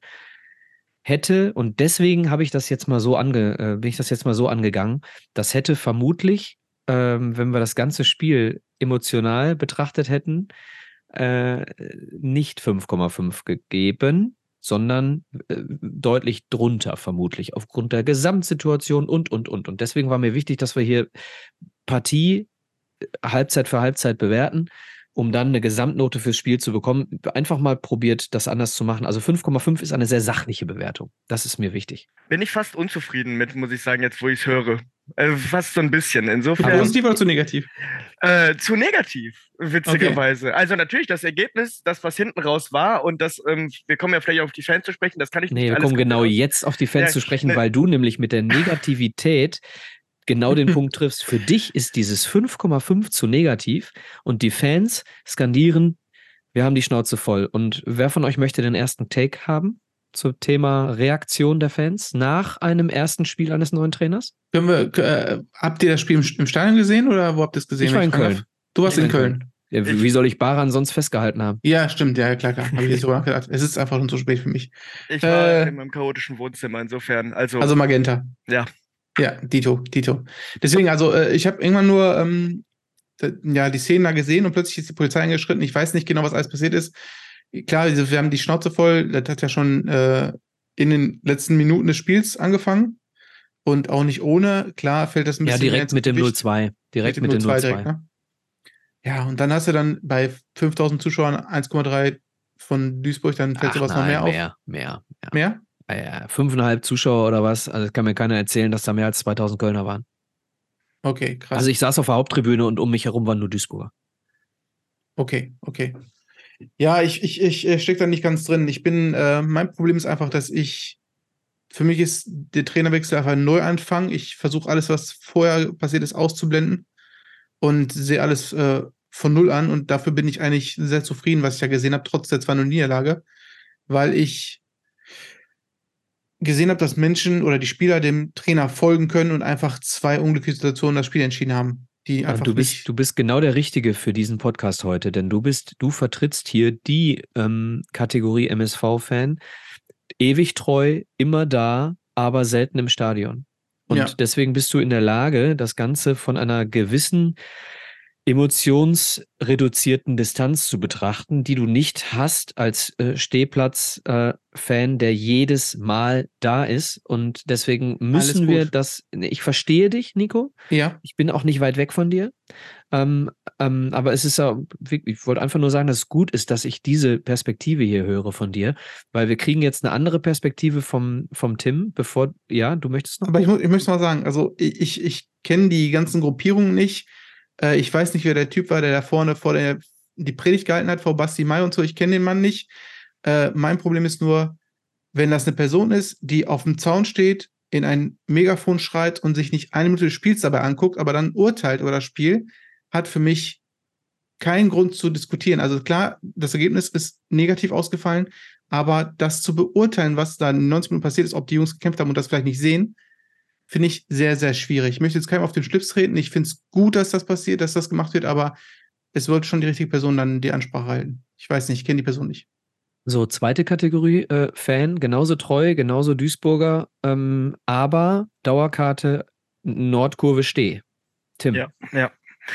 Ähm, die Person ist, ähm, ich bin, ja, ah, ich lege mich jetzt in das nicht, ich glaube, es ist der PGDU-Capo gewesen, aber ich bin mir nicht, ich bin mir nicht ganz sicher. Ich meine, es ist der Court oder PGDU-Capo. Auf jeden Fall, ich, ähm, ich habe auf jeden Fall auch einen Kumpel, der vor Ort war, geha da gehabt, ähm, der ähm, hat auf jeden Fall um auf das direkt aufzunehmen, was du gesagt hast, das auszuklammern. Ich mag diesen Ansatz, Nico. Ich finde das total richtig zu sagen, weil das ist auf jeden Fall eine gesunde Einstellung. Wenn jeder dieser Einstellung weh, wenn jeder diese Einstellung hätte, dann hätte niemand gepfiffen und hätte gesagt, Engin Wural, das wird alles, ähm, genau. wir müssen jetzt so, ne, das Problem ist, und das kann ich auch nicht so ganz, ich würde gerne so denken, ja. aber seit Jahren regnet es scheiße und seit excuse me, ja, und das kannst du kannst, das ist so schön, wenn Leute das können, das auszuklammern, aber ich also auch bei, bei von vielen anderen ähm, Fans ähm, ist das Gefühl, dass man immer wieder versucht, irgendwie eine Aufbruchstimmung zu erzeugen. Das wird mit dem Arsch eingerissen und du bist seit Jahren da und du kriegst seit Jahren irgendwie äh, gesagt, man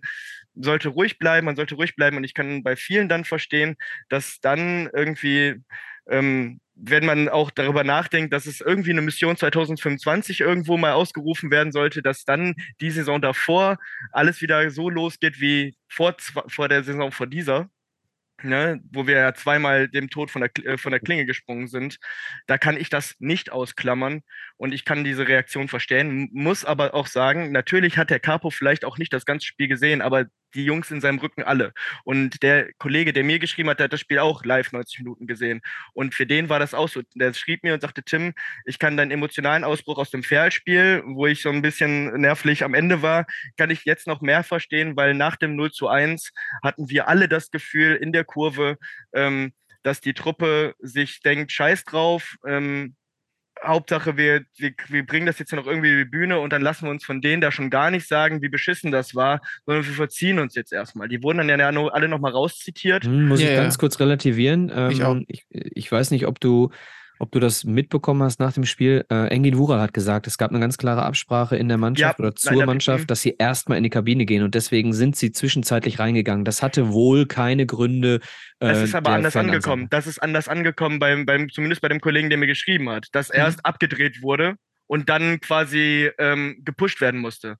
Ne, das ist, dass die Kommunikation im Nachhinein, wie das, wie das kommuniziert wurde, finde ich absolut richtig und dass Engin das äh, gerade gestellt hat, äh, ist absolut, absolut korrekt. Ähm, ist, ich rede jetzt rein aus der Brille, wie es im, mir, mir, mir quasi mitgeteilt wurde, wie es dann war, weil ich halt auch wissen wollte, wie war denn die Emotion, wie, ähm, wie kam das zustande, weil ganz ehrlich, ich, ich weiß, vielleicht greife ich jetzt nur ein Stück weit vor, aber jeder, gerade von den Jungs, die mit Herzen dabei sind, ihr pfeift doch jetzt nicht äh, Trainer an den, den, unseren, unseren Duisburger Jungen, unsere Duisburger äh, Nachwuchshoffnung, pfeift ihr doch jetzt nicht an Spiel 1 aus bei dem, bei dem Spielverlauf, der so beschissen unglücklich war. Also, da, so, ne, das, ich bin da nämlich sehr, sehr zwiegespalten. Also ich, ich stehe da zwischen den Stühlen, zwischen Nico und den Ultras. Hm. Ich kann auch jede Gesamtbewertung mit dem Zitat, wir haben die Schnauze voll, zu 100 Prozent verstehen. Ich kann das komplett verstehen. Und äh, das Einzige, was bei mir dann immer so einen Switch gibt, ist, dass ich mich dann als nächstes frage, okay, was können wir tun? Was können wir tun? Damit wir aus dieser Scheiße endlich rauskommen. Und äh, es ist noch mal ein bisschen was anderes, ob ich auf äh, Tribüne sitze oder stehe oder ob ich hier am Podcast-Mikrofon äh, sitze. Denn ähm, ich habe es gestern auch wieder allen Leuten um mich herum gesagt, ey, sorry, weil die teilweise Fans äh, unseres Podcasts äh, in unserer Nähe saßen. Und ich habe halt gesagt, ey, sorry, äh, alles, was ich hier im Stadion schreie, dürft ihr nicht bewerten. So, äh, es ist ein anderer Micha auf der Tribüne als am Podcast-Mikrofon. So, deswegen habe ich zu 100% Verständnis für alles, was da passiert. Total. Und dann kommt der Moment nach dem Spiel. Und dann fange ich an zu reflektieren. Das passiert vielleicht ein bisschen eher bei mir, äh, aber es passiert vermutlich aber auch bei denen, die dann, äh, wir haben die Schnauze voll schreien, die am nächsten Tag vielleicht dann auch überlegen, okay, wie kriegen wir denn die Karre jetzt aus dem Dreck? So, ähm, ich möchte einfach nur nochmal ins Gedächtnis rufen, diese Mannschaft genauso wenig wie Engin Wural, genauso wie Ingo Wald, genauso wie Ralf Heskamp und alle anderen Konsorten, ist, sind alle nicht so wichtig wie die Existenz des MSV Duisburg für uns. Denn egal wer an der Seite steht, egal wer, wer auf der Tribüne sitzt, egal wer ähm, auf dem Platz steht, wir weinen, wenn wir aufsteigen. Wir weinen, wenn wir absteigen. Ähm, das heißt, unser Ziel als Fans muss immer lauten, haben wir irgendwas in der Hand, um unseren Herzensclub bisschen in die richtige Richtung zu bringen? Da geht es nicht um Eitelkeiten. Da geht es nicht darum zu sagen, ja, jetzt sind die doch aber mal dran. Überhaupt nicht. Ich weiß, dass die dran sind. Es wird auch jedes Mal nicht von uns verkackt, sondern von denen. Aber trotzdem sind wir Fans und unser Herz hängt und unsere Tränen hängen an diesem Verein. Und deswegen reflektiere ich und deswegen überlege ich dann, okay, was können wir tun? Ich erwarte von, von den Spielern und von den Trainern und von allen Verantwortlichen, erwarte ich jetzt eine Positivität, Brust raus, äh, Neustart, es war nicht alles schlecht, Fahrt nach Dortmund und haut sie weg. Das erwarte ich jetzt als, Einstell als Einstellung Montagmorgen beim Training und nicht Köpfe, die hängen. Und ich erwarte von den MSV-Fans, und da schließe ich mich mit ein, ich habe mir Urlaub genommen. Ich habe mir Mittwoch extra Urlaub genommen, ich fahre nach Dortmund und ich erwarte von uns allen, dass wir unseren Teil dazu beitragen. So, und wenn es wieder scheiße läuft und wenn es das nächste Mal wieder scheiße läuft, dann pfeifen wir. Von mir aus. Aber dann reflektieren wir und überlegen, wie kriegen wir diesen Verein gerettet. Denn am Ende ist es scheißegal, ob äh, Ingo Wald verantwortlich ist oder Walter Helmich oder sonst wer. Hm. Der MSV Duisburg ist am Arsch. Und das können wir nicht ertragen und werden wir nicht ertragen. Also höre ich daraus, war das für dich, Micha, war das für dich richtig, die Mannschaft auf die Art und Weise einzunordnen, dass der Capo hingeht, eine Ansage macht, dann auf den Zaun geht und wir haben die Schnauze voll anstimmen lässt, so quasi, um es denen nochmal, ich meine, die, die Message kam an. So, ich glaube, die kam auch an ohne diese Aktion. Ich finde das richtig, dass man den, dass man den Schulterschluss sucht zu den Fans. Brauchen wir nicht drüber zu diskutieren. Und ich kann, wie gesagt, ich kann mich auch wirklich reinversetzen. Ähm, mhm. Aber ich, der ähm, nee, ich glaube, dass der Effekt ein gegenteiliger ist. Äh, inwiefern? Also, äh, dass das, dass das, dass das, dass das Feuer entfacht, willst du sagen? Also, ich glaube das, nicht, dass es äh, Feuer entfacht. Nee, ich auch nicht. Ich, glaub ich glaube, nicht. dass glaube, der Effekt, den sie wollen, nicht der ist, der eintreten wird. Genau. Ich glaube, dass jeder, der schreit, wir haben die Schnauze voll, äh, den Verein wachrütteln will, mit gutem Recht. Ich glaube aber, dass der Effekt ein völlig anderer ist. Und wenn du da stehst als Capo und dann am Ende nach deiner Predigt, ich habe keine Ahnung, was gesagt wurde, dementsprechend beurteile ich das gar nicht, um Gottes Willen. Aber, ähm, und dann nach der Predigt sagt so, und jetzt dürft ihr gehen, dann ähm, ist das für mich nicht die richtige Herangehensweise miteinander. Äh, schon aus dem Verständnis heraus für die Emotionen des Fans zu 100 Prozent, aber nicht für was kommt am Ende bei rum. Mhm. Was kommt am Ende bei rum? Und wir haben alle die Doku gesehen und gab es da nicht auch Momente, wo äh, Stoppelkamp in der Kabine sitzt und sagen, was wollen die denn alle? Haben die, haben die einen Lattenschuss oder irgendwie sowas? Ich weiß nicht, irgendeine so Szene habe ich noch im Kopf. Mhm. So, wir müssen immer wissen, äh, das, was wir sagen, muss nicht unbedingt so ankommen. Und am Ende geht es nicht um Eitelkeiten. Es geht nicht darum, dass irgendwer Recht hat und irgendwer Unrecht hat. Es geht darum, dass wir alle zusammen irgendwie einen erfolgreichen MSV Duisburg wollen. Ja, das sehe ich, das sehe ich ganz genauso. Und wie gesagt, ich, ich verstehe halt auch ähm, die Reaktion. Und ich verstehe es. Und ähm, das sieht, das ist ja, das ist ja, wir haben da keine Exklusivität. Wenn es bei anderen Vereinen schlecht läuft, wird genau, wird, wird genau das ja, gleiche, passiert ja, ja, genau das Gleiche. Ja, wir, wir können froh sein, äh, dass nicht wie in Gesindelkirchen die Leute ums, ums Stadion gejagt Ganz genau. Ne? Also, dass da jemand nach vorne kommt und dann für die, für die, für die, für die Jungs, für die ganzen Leute, die da Support gegeben haben, die nach, die, die, die sich ihren Samstag versauen lassen, ne? Ähm, die da, der, der spricht, ist absolut alles richtig. Wie gesagt, ich möchte das hier nicht, fehl, nicht falsch verstanden wissen. Ich finde das alles absolut gut. richtig. Ich habe nur genau die, die gleiche Angst ähm, und ich glaube, damit laufe ich bei dir, Nico, sowieso die Türen ein. Der ja. sagt, ich möchte was bei Null sehen und bei mir, bei dem ich ja auch. Ich habe nur die Angst, dass genau das Gegenteil eintritt, weil eben, weil ich denke, wir sind doch jetzt gerade an einem, an einem Punkt angelangt, wo das, wo das, wo, wo wir so ein neues Pflänzchen haben können, das am genau das. Ganz, Lass uns das, das doch gießen. Ganz, das ist ganz, ganz fragil und du tust, ey, ich kann die Emotionen auf. Ich habe letzte Woche, ich habe letzte Woche eigentlich gedacht, so eigentlich reicht's jetzt.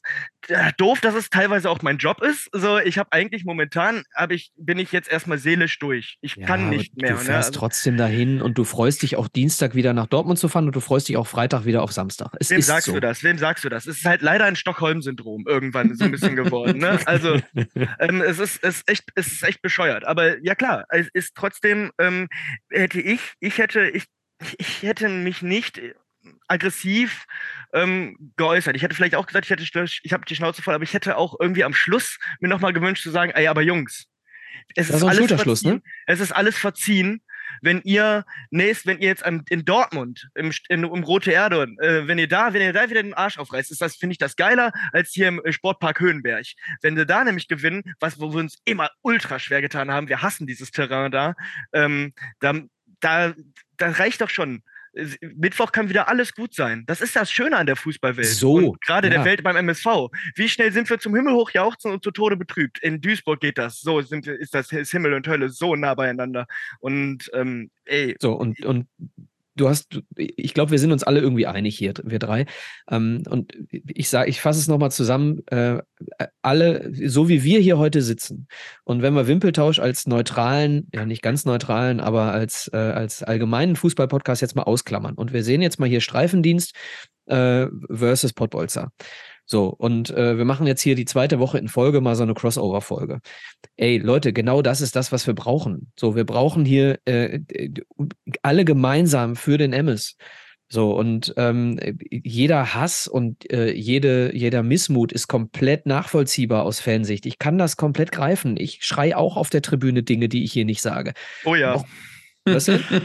Ich sag, oh ja, also. Also du jetzt. Bin, ja, ich bin, ich, ja, nee, ich jetzt. Genau, auf mich gemünzt. Ich freue, also ich dürfte auf keinen Fall mit mal irgendwie aufgenommen werden. Ich habe noch, wir haben schon überlegt, Nils und ich haben mal überlegt, das mal Nein, tu's nicht.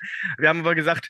Lass nee, es sein. Nee, nee, nee, nee, nee, nee. Also, ich muss aufpassen, ob jemand im Raum ist oder nicht, wenn ich gucke. Also ich habe Kinder und dementsprechend ist es äh, jedes Mal zu sagen, oder wenn gefragt wird, wie haben sie gespielt und ich sage, äh, verloren, dann ja, schon wieder, höre ich doch von meiner Tochter. Die ist gerade mal fünf und dann denke ich mir so, ja, leider schon wieder. Ey, ich habe Gibt nichts Schlimmeres. Zum Thema, äh, zum Thema Tochter und dann schließen wir mal hier vielleicht auch die Sendung so also halb. Ich habe nämlich noch was. ähm, ich habe nachdem äh, Ziege äh, entlassen wurde, habe ich das meiner Tochter erzählt, denn die kennt ihn. Äh, er war hier äh, bei uns zu Hause und wir haben zusammen gegrillt und ich habe ihr gesagt, du, der äh, Ziege ist entlassen worden, sie ist sieben. Und sie hat gesagt, wieso? Die Mannschaft spielt doch schlecht. ja. Habe ich ihm dann geschickt. Äh, ich hoffe, es gibt ihm nur ein bisschen was noch. Also, an dieser Stelle lass uns einen Haken an, äh, an das Köln-Spiel machen. Und ähm, wir sind ja äh, im Prinzip äh, nicht ganz ein Haken, denn ich muss noch ein paar Fanstimmen vorlesen. Ha, ha, ha, ha da haben wir es doch. Ich habe doch vom Stefan noch ein paar Fanstimmen. Sind die noch bekommen. aktuell oder sind die wieder abgelaufen? Nein, nein, ich habe äh, Screenshots bekommen. Dementsprechend sind sie noch da. Äh, Kaminski Annette schreibt: Zum Glück auf einem Geburtstag gewesen. Also, die Stimmen zum Spiel, liebe Leute, die werden uns mhm. jetzt konterkarieren. Ich sag's euch. Äh, Fresh and Funky 84. Es muss eine außerordentliche Mitgliederversammlung einberufen werden. Sponsoren müssen Druck machen. LCS-GRHRTZ. Meine Herren. Morgen ist das doch eh wieder weg. Aber war scheiße. Hoppy 47. Köpke Fehleinkauf. S-Wein auch. Giert verlängert. Hesskamp muss weg. Wir haben die Schnauze voll. Äh, MSV Christoph, Hesskamp raus, es reicht. Devin Hengst, sieben Spiele kein Sieg. Sagt alles. Der Verein muss jetzt langsam mal wach werden, es ist fünf vor zwölf. Nochmal Devin Hengst, äh, ohne Worte. Am Trainer lag es nicht, die Mannschaft muss sich mal hinterfragen. Nils Petendorf, nach zehn, äh, in Anführungsstrichen, nach zehn Spielen weiß man, wo man steht. Nee, sieben haben gereicht. Absteiger. Max.brgs 06. Wir sind Duisburger und ihr nicht. KGTZ-mark.o. Ich sag schon gar nichts mehr. Traurig, traurig. Karl.klb. Wir haben die Schnauze voll. Jetzt darf man eine Sache nicht vergessen. Das sind vermutlich alles Reaktionen direkt beim oder nach dem Spiel auf die Instagram-Story von Stefan bei Pottbolzer bei Insta. Also dementsprechend ein bisschen relativieren. Vielleicht sollte man das demnächst mal irgendwie Sonntagabend machen, diese Abfrage. Äh, dann kommt ein bisschen mehr Reflexion mit rein, aber ihr merkt, der MSV-Fan hat die Schnauze voll und äh, nach äh, zehn Jahren äh, nach dem Zwangsabstieg, wer will es uns oder euch da draußen verdenken? Und äh, damit schließen wir das Spiel und ähm, wir sind ein Crossover, ne? Dementsprechend gibt es hier eine kleine Kategorie. Start, Bench, Sell. Eine kleine Kategorie aus dem Wimpeltausch-Podcast für euch beide, lieber Tim und lieber Nico. Start, Bench, Sell. Sagt's dir was, Tim? Nee, sagt mir tatsächlich nichts. Äh, Asche auf mein Haupt. Ja, ist ein ganz, ganz kurzer Appetizer nur. Jeder von euch kriegt gleich drei Spieler genannt. Du musst entscheiden, Tim, welcher dieser drei Spieler spielt, welcher dieser drei Spieler geht auf die Bank und welcher dieser drei Spieler wird verkauft. Start, Bench, Sell. Alles klar. Wer von euch möchte anfangen? Ich gucke mir das mal an gerne. Ja, Nico ich, ich, an. ich habe es ja beim Wimbeltausch reingebracht, deswegen kann ich es gerne Genau, es übernehmen. ist Nikos Kategorieidee, dementsprechend muss Nico anfangen. Ähm, du entscheidest dich zwischen Tararache, Yanda und Schnellhardt. Boah. Fuck. Äh, Geil, oder? Ich, ich liebe diese drei. Boah, ist Okay. das gemein. Okay. Ich mach's mir einfach. Tararache spielt. Schnellert sitzt auf der Bank und Yanda wird für ordentlich Kohle im Optimalfall noch im Winter verkauft. Okay, da spielt jemand Manager und will die Kohle für Yanda. Ja, definitiv. Okay. Und Tararache ist, äh, ja, da, es gab, es gibt keinen besseren Sechser in meiner Daseinsberechtigung. Lass uns kurz drüber diskutieren. Tim, wie hättest du es gemacht? Ja. Bei mir spielt Schnellhart. Ich bin ein, nach wie vor, ich bin ein Riesenfanboy. Tararache sitzt auf der Bank. Da hat der jeder Ja, aber der, aber der frisst doch die Bank. Ja, Boah. eben. Ja, aber da, da, da, da geht das Zittern auf der anderen Bank auf jeden Fall auch weiter. Ist, wenn der nämlich reinkommt, weiß jeder so, jetzt ist jeder Knochen in Gefahr. So und jetzt ähm, und dann tatsächlich das Gleiche. Einfach weil es so wunderbar passt, habe ich mir auch gedacht, ich wir brauchen Geld. Gib, Mhm. gib Geld für Yanda. Das ist genau der gleiche Ansatz. Okay. Ähm, Wahrscheinlich nicht mehr, aber Ja, wahrscheinlich kommt kein Geld mehr, aber Nee, nee, ähm, nee. es geht ja hier um, um Sell und nicht um äh, äh, Es tut mir leid für alle Fans. Ich weiß, Tararache ist ein Heiligtum. Ich weiß das. aber damals wirklich, ich weiß noch für Jungs, als diese, dieser, ähm, ganz kurz, als dieser, dieser Trailer im Stadion eingeblendet wurde und äh, man sieht schnell hat, wie er was unterschreibt. Ich weiß, Und dann kommt das Tor. ja, Und dann fällt das Tor aus der Distanz. äh, das ist für mich einer, das war, also es hat mich, es hat uns emotional damals, das war für uns ein Zeichen von Aufbruch, wie ich es lange nicht erlebt habe. Und das nehme ich sehr mit. Für mich ist Tararache etc. für mich, das ist für mich so, wo wir bei Null anfangen waren, Nico, das ist für mich so ein bisschen vorbei. ja. Weißt du, das ist für mich, ich, meine Zeitrechnung hat nach dem Zwangsabstieg nochmal angefangen.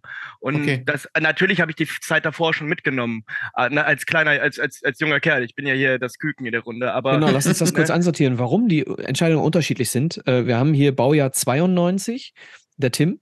Äh, Nico, bist Baujahr 85? 85 und ich bin Baujahr 79 und deswegen gibt es auch für dich, lieber Tim, in der zweiten Frage, ich habe mich bemüht, drei ähm, Epochen, Spieler? drei Epochen und äh, zu nehmen und immer auch einen aktuellen Spieler mit dazu zu nehmen, der gerade beim MSV kickt. Und dementsprechend sage ich jetzt hier Kategorie äh, Verteidigung.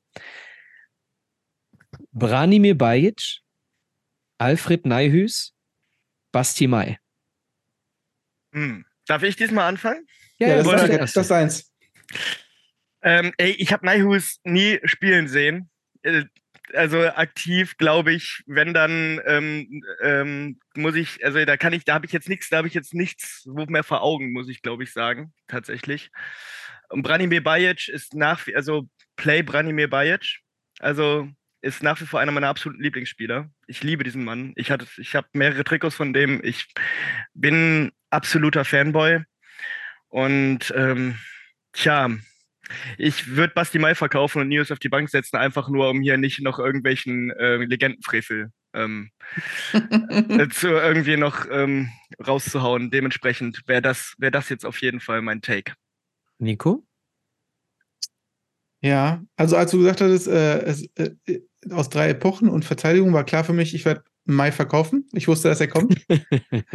das war für mich klar, weil einfach äh, die Geschichte hat viel mehr hinterlassen als aktuell ja, mehr Basti Mai. Impact, ne? Ja, ja, ja, ja. Ähm, ich war selber früher Verteidiger und äh, zwischendurch mal Mittelfeldspieler, deswegen war eine Zeit lang Zayer mein Idol. Aber bevor Zayer da war, war Naius mein Idol.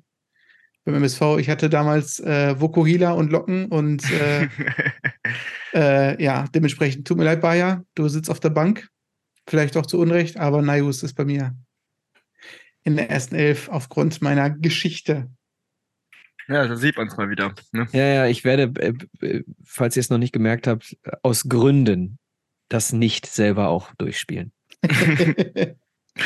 also wie gesagt, Neihus, ähm, es tut mir wirklich leid. Also ich glaube, ich habe ähm, 97 mein erstes Spiel im Wedau-Stadion gesehen. Ich, hätte ihn vielleicht noch erwischen können, aber deswegen ist es unfair, da jetzt. Vollkommen ne. fair. Das ist gut. Also, liebe Leute, wenn ihr mehr Start Bench Sell wollt, dann müsst ihr mal reinhören in die eine oder andere Wimpeltausch-Folge. Das kommt häufiger vor, dass wir da Start Bench Sell zum Abschluss spielen. Ja, ansonsten Abschluss, gutes Stichwort. Wir sind länger geworden als eine Stunde, aber es war zu erwarten. Du bist ja hier ähm, bei den Pottbolzern, Tim. Da wird ja. alles ein bisschen länger als eine Stunde. Ja. Und ähm, wir bedanken uns an dieser Stelle äh, nochmal bei unseren Partnern. Natürlich bedanken wir uns bei United Autoglas Oberhausen, bei ähm, Edeka Elskamp und beim Partner der heutigen Episode Bürosysteme Lilienthal. Die kennt ihr ja auch ganz gut von Radio Duisburg. An dieser Stelle ähm, sage ich, liebe MSV-Fans, ähm, wenn du es nicht versuchst, dann passiert es nicht. Lasst uns versuchen, jede Energie freizusetzen, die wir haben, ohne Eitelkeiten und den Verein nachhaltig äh, nach vorne bringen, Schritt für Schritt. Wir fangen am Mittwoch in Dortmund an. Das letzte Wort bekommt gleich der Tim. Nico darf als erstes Tschüss sagen. Ich sage, gehabt euch wohl. Ciao, ciao. Ich bin da bei dir, Micha. Jeder so wie er kann für den MSV. Ob im Stadion, ob einkaufen im Shop, ob keine Ahnung wo, beste Energie reinstecken, so viel wie möglich. Fangen wir von null an, hauen die Dortmunder weg. Danke für die Einladung. Tim, dein Wort. Ja, ich schließe mich auf jeden Fall an. Vielen Dank, dass ich hier sein durfte. Es war mir eine große Ehre, mit euch sprechen zu dürfen. Wirklich vielen Dank. Ähm, ja, ich möchte dazu auch noch ein kleines pathetisches Wort loswerden. Ey, der MSV, der hat nur uns. Wenn wir nicht, ne, dann hat, dann interessiert dieser Verein, dann interessiert diese Stadt keiner. Auf uns wird runtergeguckt. Und zwar nicht zu Recht. Und ich, also ganz ehrlich, wenn nicht jetzt, so abgedroschen es klingt, wann dann, die Scheiße klebt uns an den Schuhen, aber wir können auch daraus so eine Tugend machen und beweisen, dass hier so viel mehr drin steckt und dass die Liebe zu diesem Verein in dieser etwas runtergerockten Stadt auf jeden Fall immer noch was Besonderes ist und dass wir uns hier nicht gegenseitig zerfleischen sollten. Das wäre mir wichtig. Das Glück kommt zu denen, die es erwarten.